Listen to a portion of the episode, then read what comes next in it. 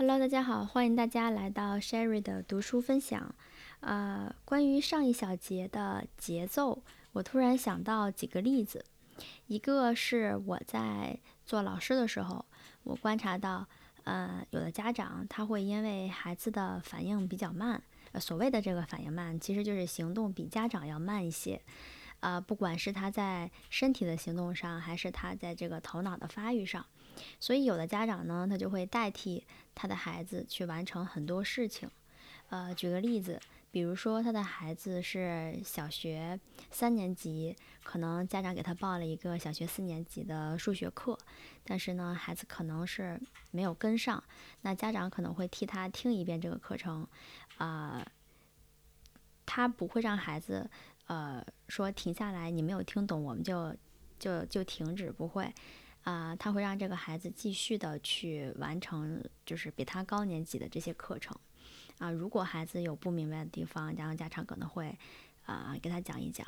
嗯，家长会现在的家长吧，我觉得大也不能说大部分，就有的他会利用一切的时间，啊，抓紧时间，然后让让孩子得到最最充分的提升吧，可能是。然后还有一个是，呃，我最近经常在网上看见一些小视频，这个小视频里呢，啊，他他其实在讲一些。动作特别磨蹭的孩子，比如说早上八点上课，但这个孩子七点五十的时候还在家里慢悠悠的吃饭，然后家长在旁边使劲催促，啊，但是孩子也是无动于衷，他非常慢。然后后来呢，啊，我看现在有的家长想了一个办法，就是他反过来，就是家长变得特别慢，然后孩子在旁边着急。就比如说，孩子一看已经快要迟到了，但家长还在磨磨蹭蹭的吃饭，就是希望能通过这个行动告诉自己的孩子，你应该快一点，你不要迟到。我不知道，我暂时不太知道这个活动跟我们刚刚提到过的节奏有没有什么样的关系？是不是说孩子在小学时候的某一个阶段，他就是那么的慢，他就是要把他手里面的那些活儿。那些工作就好比是吃饭，比方说穿衣服，他就是需要慢慢的把这些工作做好了，才能有利于他以后的发展。这个我可能需要再看一些这个资料，才能够啊解决刚才的疑问。好，我们现在来看一下第十四小节，十四小节叫做人格的替换。一个成人可以通过处于儿童地位上进行活动来代替儿童，但也可以通过微妙的把他自己的意志强加于儿童来代替儿童。当发生这种情况时，不再是儿童在行动，而是成人借助儿童在行动。夏尔科。通过他著名的精神病医院里所进行的实验研究证明，通过催眠术可以替换疫病患者的人格，这引起了很大的轰动。这个夏尔科，他是法国声誉最高的医学教师和临床医师之一，现代神经病学创始人之一。他的实验似乎削弱了以前被当作人性的一个最基本的特征。即人是他自己行为的主人的观念，但是夏尔科从实验中证实，这种强烈的暗示也可以给予被试者，使他失去自己的人格，接受催眠师的人格。这些实验虽然数量有限和仅在诊所里进行，但为新的研究和发现开辟了道路。这个新的研究和发现，比如说有论述分裂人格、潜意识、升华的心理状态。当童年期，在童年期，当儿童开始意识到自我，他的感官处于一种创造性的状态时，他特别容易受到暗示。在这个时期，成人能够悄悄地潜入儿童之中，用他的意志激发儿童的意志。使儿童产生变化。在我们的学校里，我们发现，如果我们过分热情或者用夸张的动作给儿童示范如何做某些事情的话，儿童自我思维和判断的能力就会受到压抑。可以这样说，这种活动跟应该支配自己的儿童的自我分离，而由另一个自我继续下去。虽然这个自我更强有力，但它并不属于儿童。这个外来的自我力量剥夺儿童自己的不成熟的活动手段。通常成人并不愿意这样做，虽然他能够通过所谓催眠的暗示支配儿童，但他并不希望。以至于不知道他在这样做，甚至也没有意识到这种影响的存在。在这方面，我个人碰到的一些例子可能是很有趣的。我曾经看到一个两岁左右的儿童把一双脏鞋子放在白传单上，我没有多加思考，就冲过去拿起鞋子，把它们放在房间角落里，并说它们是脏的，然后。我用手把床单上放过鞋子的地方掸了掸。自这件事情之后，这个小家伙无论何时，只要看到鞋子，就会奔过去说：“他们是脏的。”然后他又会走到床边，把手按在床上，似乎在把它弄干净。虽然这个鞋子并没有在床上放过。还有一个例子，有一天，一位年轻妇女收到一个包裹。她对这件礼物表示很高兴。打开后，发现盒子里有一块丝帕，就把这个丝帕呢送给了他的小女儿。还有一只喇叭，他就放到嘴上吹起来。这个小孩高兴地叫起来：“音乐！”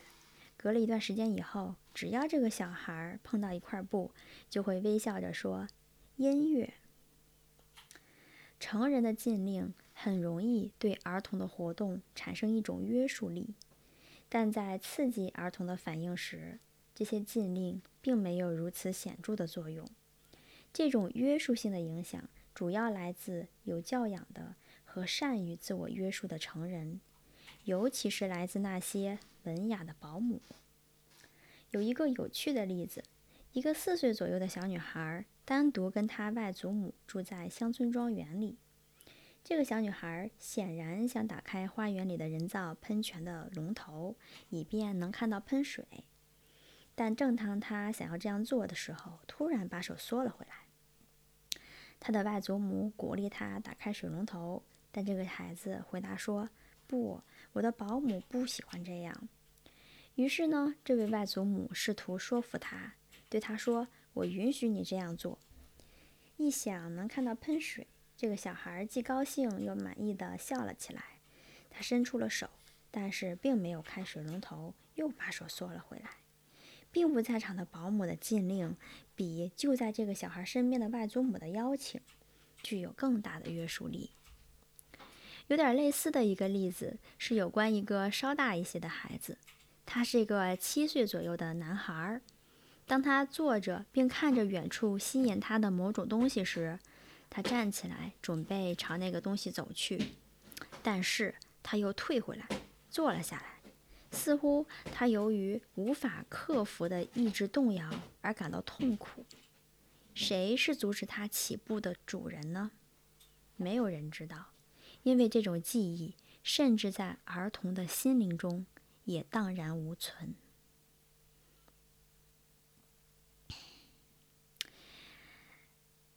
好。读到这个地方，其实我感觉前面他举的一些例子有点像，给我的感觉有点像条件反射，就是比如说，呃，就就跟小动物似的，你你的一个动作，然后它习惯了，它就知道这个动作代表了什么。就比方说刚刚那个例子，他只要看到鞋，就会想到鞋是脏的，然后下一个动作就是想要把床给弄干净，然后后面。提到的这些例子，我会感觉到很悲伤，因为孩子由于他小的时候受到了一些所谓的刺激，也就是成人对他的约束，这种约束仿佛在他们的心里留下了一些很难弄去的烙印。他的一些行为受到了这些约束的束缚，但是他很难想起。或者等他长大了之后，他也很难分析出来到底是为什么他不能去做一件事情，因为之前小时候的影响感觉确实是根深蒂固的，让个这这一点让我感觉到非常的痛苦。好，下一小部分要说的是热爱环境。儿童对暗示的敏感性可以理解为是一种内在敏感性的扩张，而内在敏感性能帮助儿童心理的发展，并可以称之为对环境的热爱。儿童是一个热情的观察者，他特别容易被成人的行为所吸引，进而模仿他们。在这方面，成人可能有一种使命，它可能是对儿童行为的一种鼓舞。是一本打开的书，通过这本书，儿童可以学会如何指导他自己的活动。但是如果成人要提供正确的指导，他就必须始终平静的和慢慢的行动，这样正在注视着他的儿童就能清楚的看到他的行为的所有细节。如果成人不是这样做，相反。屈服于他自己的自然脾性，那他就不是鼓励和教导儿童，而是把他自己的快速的节奏强加在儿童的心灵上，通过暗示的力量使他自己代替儿童。即使是感官对象，只要他们是有吸引力的，就能对儿童产生一种强有力的暗示性的影响，会像磁铁一样引发各种。各种各样的活动。一部记录了莱文教授的一项有趣的心理实验的电影，有助于说明这个问题。他的实验的目的是识别来自我们的一所学校的缺陷儿童和正常儿童对同一物体的不同反应。这两组儿童年龄相仿，来自同样的背景，桌上放满了许多不同的物体。包括一些我们设计出来供儿童运用的感官材料。在电影中，我们可以看到一群儿童正在走进教室，他们对放在他们面前的各种物体很感兴趣，并且被吸引住了。他们富有生气，他们的微笑表明处于那么多不同的物体之中使他们很高兴。每一个儿童拿起来一件物、一件东西就开始工作了。然后呢，他把这个东西放在一边，又拿起别的东西干起来了，如此重复，从一项活动到另一项活动。在电影的上半部放完之后，我们看到第二组儿童正在走进教室，他们慢慢地走着，停下来并环顾四周。他们很少拿起这些物品，只是聚集在他们周围，似乎懒散地站着。从这部电影的下半部开始的这种情况，一直持续到结束。这两组儿童中，哪一组是有缺陷的儿童组成的？哪一组是由正常的儿童组成的呢？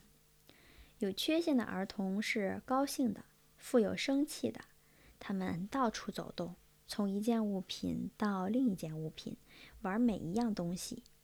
对看这部电影的人来说，这些儿童给人的印象是更聪明，因为通常成人习惯于把做了一件又一件事的活泼和快乐的儿童当作是更聪明的人。但实际上，正常的儿童是用一种安静和镇静的方式到处走动的。在电影中，我们看到他们好长一段时间站着不动，沉思地注意着每一件物品。他们以惊人的方式证明，安静和有分寸的活动，并伴随着认真的思考，是正常儿童的标志。莱文教授的实验跟普通接受的概念是相冲突的，因为在通常的环境中，聪明的儿童会像电影中有缺陷的儿童一样去行动。在我们的学校里，可以发现，一个正常的儿童是有点新奇的。他缓慢和沉思，但是他的动作受到自我控制，由理性所指导。这种儿童被他所看到的物品激发起来，但能掌握这些印象，结果他就能充分运用它们。自我控制和有节制的活动才是有价值的。重要的是，儿童应该掌握自己的运动器官，而不仅仅是用某一种方式到处乱闯。不仅仅是对感官刺激的反应，而是在理性的指导下到处走动的能力，会导致精神集中。思想和活动固定在一个物体上，是源于内部的一种奇迹。对于个人来说，有能力用一种审慎的和沉思的方式行动，实际上是正常的。这是一种内在纪律的标志，表现为一种有条不紊的外部行为。当缺乏这种内在纪律时，他个人就不能控制自己的活动。而受另一个人的支配、意志所支配，或者就像漂泊的船一样，成为外界影响的牺牲品。他人的意志很难产生训练有素的行为，因为这种外在的影响，并不能为这种活动创造必不可少的组织。当这种情况发生时，我们可以说个人的人格分裂了。当这种情况发生在儿童身上时，他就失去了发展的机会。作为一个本性，他是应该具有的。可以把这种儿童比作是一个成人，他靠气球降落在沙漠中。